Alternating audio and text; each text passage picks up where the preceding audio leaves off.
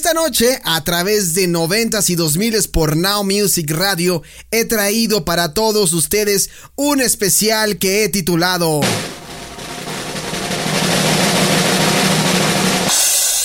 10 cosas que no conocías sobre el primer álbum de Gorilas.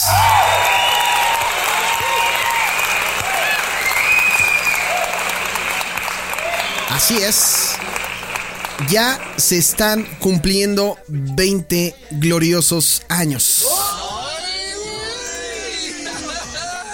Gorilas, como ustedes saben, es la creación de Damon Albarn de Blur junto a un artista visual llamado Jamie Hillett y como Hildit Packard, pero él es Jamie Hildit. Hildit es el responsable de toda la imagen del grupo y de todos los avatares de los miembros virtuales. Murdoch, Tudy, eh, Russell y Nuttall, mientras que Alvarn se encarga de la música acompañado por eh, diferentes colaboradores. Este proyecto se estrenó con Gorilla su álbum homónimo en 2001, un álbum que causó una sensación en todo el mundo gracias a su manera tan peculiar y original de fusionar hip hop, música electrónica e indie rock, ¿no? Y ocupando múltiples actividades, Albarn retomaría eh, Gorillaz de manera esporádica para realizar discos como Damon Days del 2005, Plastic eh, Beach del 2010 o The Now Now en el 2018.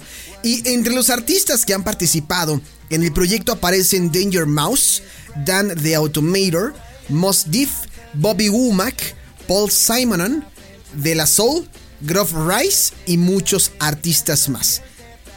Eh, esta mm, banda ustedes recordarán que vino a nuestra gloriosa Ciudad de México en 2002. Ahorita les voy a platicar de qué va la visita. ¿Quién recuerda esa gloriosa visita de, de Damon Albarn bueno, de gorilas en aquel entonces en la Ciudad de México, pero les voy a compartir 10 cosas que seguramente ustedes no sabían sobre, sobre gorilas. El tema Rehash fue escrito lanzando imanes a un refrigerador. ¿Sí? La autobiografía de la banda titulada Rise of the Ugri incluye una imagen que ilustra el origen de Rehash Murdoch escribiendo frases y palabras en magnetos y lanzándolos al refrigerador para componer la letra de lo que sería el track que abre el primer disco. Qué curioso, ¿no? Imagínate, es una manera muy peculiar de iniciar con, con un álbum así de cómo lo vamos a iniciar. Pues tú avienta unos imanes ahí en el refrigerador a ver qué sale, ¿no? A ver cómo queda la letra, ¿no? Lo importante es que teníamos salud en aquel entonces, ¿no? En aquel entonces. Tan así que Kylie Minogue ya era visionario y ocupaba máscaras en su álbum Can't Get You Out of My Head. Díganme que no. Díganme que no. Bueno, ahí va otro secretito de gorilas. El concepto original para el video de 5 eh, cuartos era un poco atrevido, o 5 cuadros, como lo quieran llamar. Pese a que originalmente la banda pensó en lanzar este como sencillo logo de Tomorrow Comes Today, el concepto fue desechado. Sin embargo, se realizó un video no promocional para el DVD Phase One Celebrity Takedown, que incluía el storyboard original, en el que se podía ver a una mujer pues teniendo intimidad y al bajista Murdoch quitándose la ropa y tratando de alcanzar una plataforma llena de mujeres. Por ahí si buscan en YouTube van a poder encontrar el concepto original de este video 5.4 o 5 cuartos, como lo quieran llamar. Y ahí van a poder ver todo este arte. Eh, en lápiz, pero con, con animación, ¿no? De lo que les estoy platicando. Otra de las cosas, Damon Albarn casi incendia un instrumento musical valioso, valiosísimo. ¿Cómo estuvo la cosa? Llevaban varias sesiones, eh, pues frustrados, ¿no? Eh, tensos con el Solina String Ensemble o Ensemble, que es una máquina que producía arreglos de cuerdas para gran parte de los temas del álbum. Y Damon Albarn estuvo a punto de incendiarlo en escena. Estaba ya muy desesperado, estaba ya frustrado, ¿no? Los técnicos de la banda pues, lo convencieron y dijeron, tranquilízate, tranquiliza, tranquilízate, mi Damon, ¿no? Le pusieron acá un trancazo y tranquilízate, ¿no? No, no es cierto. No le pusieron ningún trancazo. Pero los técnicos le dijeron, oye, tranquilo, ¿no? Todo, todo bien. Em, porque este instrumento la verdad es que sí es muy valioso. Y no nos conviene que lo descompongas. Entonces se calmó y las cosas no pasaron de ahí. Ahora bien, ustedes recordarán eh, el video de la canción Rock the House. Esta que estábamos escuchando, ¿ya?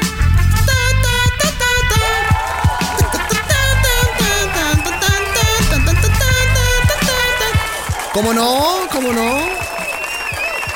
Cerca de la fecha en que Gorillaz planeó publicar eh, su primer álbum, la banda estaba metida en un lío, pues no choncho, pero sí en una demanda con otro grupo llamada Gangers. Y ellos decían que habían inventado el concepto de gorilas y querían que se les reconociera sus derechos sobre la música y la imagen de la agrupación.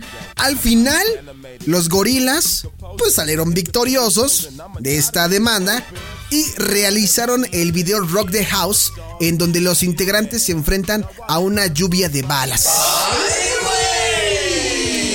Es que nunca falta, nunca falta el que se quiere aprovechar de la situación.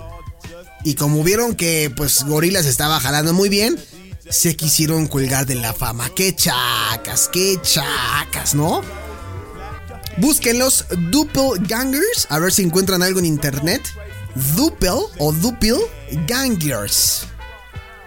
Y decían que ellos eran los autores de la obra maestra de gorilas. Miren nada más. Pero bueno, el tema Clean Eastwood. También ubican seguramente el tema de Clean Eastwood. Que ah, yo creo que fue el primerito que se dio a conocer aquí en México, ¿no? En los primeros días de la banda había. Eh, pues ellos se tomaban muy en serio todo este show de la entidad animada, ¿no? Y después de ver que llevaban una triple nominación en los MTV Video Music Awards allá en el 2001 por el video del tema Clean Eastwood, el grupo dijo, a ver, ¿saben qué? Ya, o sea, sí somos un grupo virtual y tenemos videos, todo, pero ¿qué va a pasar si ganamos en estos premios? ¿A quién le van a entregar este premio? Porque no podía subir Damon Albarn o no puede subir Damon Albarn a recibir el premio. Se supone que la gente no sabe que Damon Albarn es de gorilas. Ah, bueno, vamos a crearnos un, un discurso de agradecimiento animado. Por si ganamos, ¿no? Pero pues, ¿qué se creen? Que la banda, pues, no ganó. Qué gachos. ¿Por qué son así, no? Imagínate, preparas tu discurso y. No, amigo, ni, ni le muevas porque no ganaste. ¿eh? Así que perdieron tiempo y dinero. Bueno, eh, este disco está lleno de samples. El primer álbum de Gorillaz está lleno de trocitos de otras canciones clásicas, entre ellas Hit or Miss de Dude Diddley, e incluida en New Genius, Brother, segmentos de la película Day of the Dead, del track M 1 a 1 en Manish Boy de Muddy Waters, en Left Hand Suzuki Mid Hot. Gorilas. Esta no sé si se la sabían. Híjole, es que esta está buenísima. Y nada más creo creo que no tengo. No tengo por aquí el. Ah, no, sí lo tengo. ¿Ubican ustedes este tema? Este opening. Azúcar. Flores. Y muchos colores. Estos fueron los ingredientes elegidos para crear a la niñita perfecta. Pero el profesor Utonio agregó accidentalmente otro ingrediente a la fórmula. La sustancia X Y así nacieron las chicas superpoderosas. Con sus ultra superpoderes, Bombón, Durbuka y Bellota dedican su vida a combatir el crimen y las fuerzas del mal. Bueno, yo creo que ya no necesitamos explicar de quién se trata este opening, ¿no? Las chicas superpoderosas. Claro. Ahora, no sé si a ustedes les ha llamado la atención que Mojojojo tiene un parecido a gorilas. ¿Sí o no?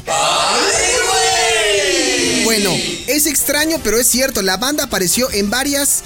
En varios capítulos de la serie de las chicas superpoderosas, en donde afirmaban que Gorilas había hecho conciertos en locales en Townsville, pueblo en donde viven las heroínas superpoderosas. ¡Qué óvole! Yo creo que este es el secreto más revelador, ¿no? Es el más revelador de todos.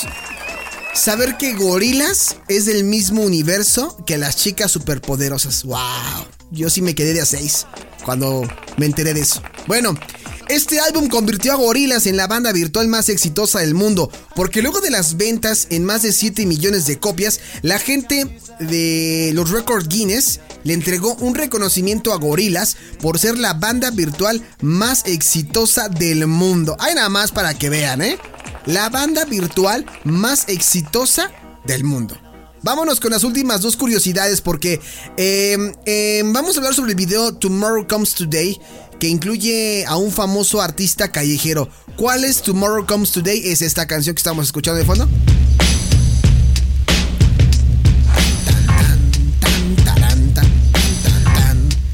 Sí, era una... O sea, sí, sí fue una gran propuesta cuando surgió este álbum de gorilas. El clip de este tema está enfocado en una pequeña pieza de graffiti realizada nada más que por Banksy.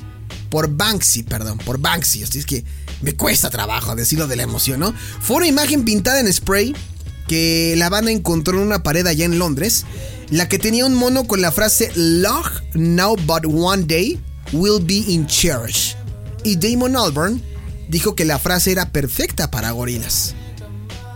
Y escuchen esta pieza musical. Tomorrow comes today.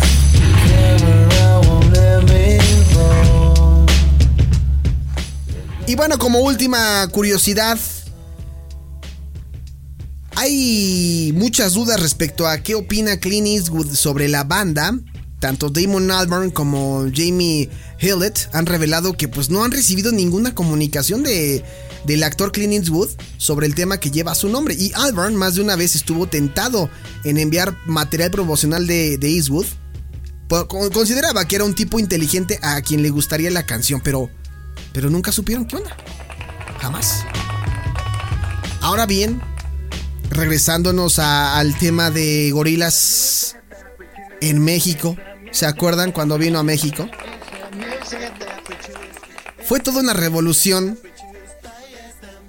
El 11 de marzo del 2002, para ser exactos, esta agrupación se presentó por primera vez en nuestro país.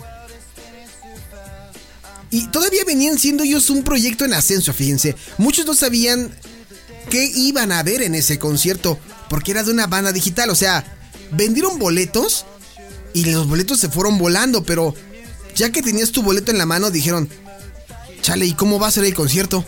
¿No? Si son caricaturas, ¿no? Yo sí me acuerdo muy bien cuando vinieron, yo no pude ir a ese concierto, no le pude robar los boletos a esa estación de radio para ir al concierto. Porque tenía la oportunidad de robarme los boletos para los conciertos. Pero para gorilas no, porque eran muy demandantes.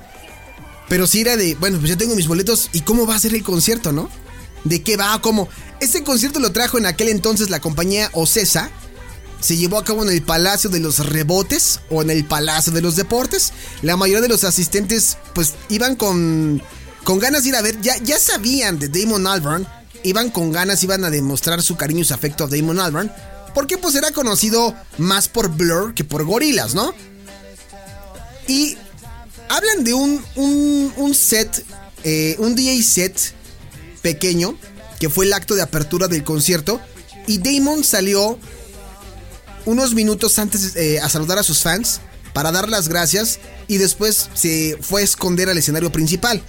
O sea, en ningún momento podías ver tú a Damon Albarn. O sea, ya sabían que era Damon Albarn. Ya surgían esos, no rumores, ya, ya empezaba a surgir la información de que Damon Albarn estaba al frente de Gorilas.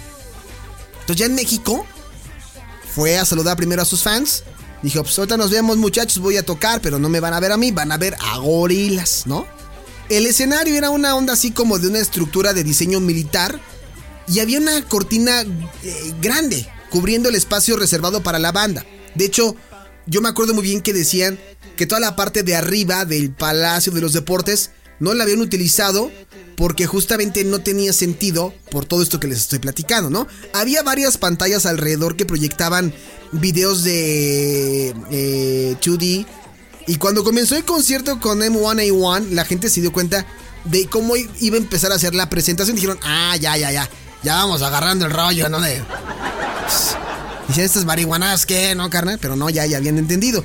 Y todos los músicos estuvieron detrás de, esa cortina y únicamente se vieron las sombras eh, pues de los artistas moverse gracias a un juego de luces que traían Y la banda estaba compuesta, entre otros, además de, Damon Albarn, el ex vocalista de, de, Blur, ¿no? Miho Hattori, un cantante una cantante japonesa del grupo Sibomato, Ibrahim Ferrer de Buenavista Social Club, del Da Funky Homo Sapien y Tina Weymouth, ex miembro de Talking Heads, quienes eh, no estuvieron en el escenario, pero a través de su voz e instrumentos musicales dieron vida a Russell Nuttall, Murdoch y Tudi, eh, los integrantes de, de, Gorillaz, quienes estaban presentando su primer álbum homónimo lanzado un año antes, en marzo del 2001, ¿no? Y con un solo disco publicado fue muy fácil saber qué tocarían, porque pues obviamente llevas el primer disco, ¿qué vas a tocar? Pues las rolas de tu primer disco, o sea, no puedes tocar otras cosas, ¿no? Y fue así como se aventaron Tomorrow Comes Today, 192,000, Rock the House y cerraron con Clint Eastwood porque sabían que esa era la rola con la que se dieron a conocer eh, a nivel mundial. Y e, esto fue... Em, lo, lo hicieron así, cerrar con Rock the House porque esto era una práctica que usaban algunas bandas como YouTube, bandas en ascenso como YouTube en aquel entonces, en los 80s, porque no tenían tantas canciones para presentar y querían cerrar el show de una manera abismal y pisar fuerte. Y fue así que cerraron con esta canción de Clint Eastwood. Ahora, cuando estuvieron aquí en México, pocos lo saben, pero lo pueden encontrar en YouTube. Se pueden buscar por ahí eh, la visita a, a Teotihuacán. Es lo que muchos artistas hacen cuando vienen a pisar eh, tierras mexicanas y el caso de Gorilas no fue la excepción. Fueron a visitar la zona arqueológica de Teotihuacán y está interesante, el documental está padre porque pues les van explicando cómo se movía ahí todo el, centro de Teotihuacán y pues ellos se ven contentos ahí y la verdad es que pues por eso o no por nada regresan constantemente a nuestro país y sobre todo a los festivales, a los festivales, ¿no? Pero bueno, ahí está la información de gorilas. ¿Y por qué estamos hablando de ellos? Porque justamente, justamente, el 5 de marzo del 2001 se lanzó esta canción con la que nos vamos a ir. Clean Eastwood. Está cumpliendo 20 años esta canción, Clean Eastwood. Y la escuchamos a través de No Music Radio y regresamos con Anita Muñoz y el anecdotario 9000.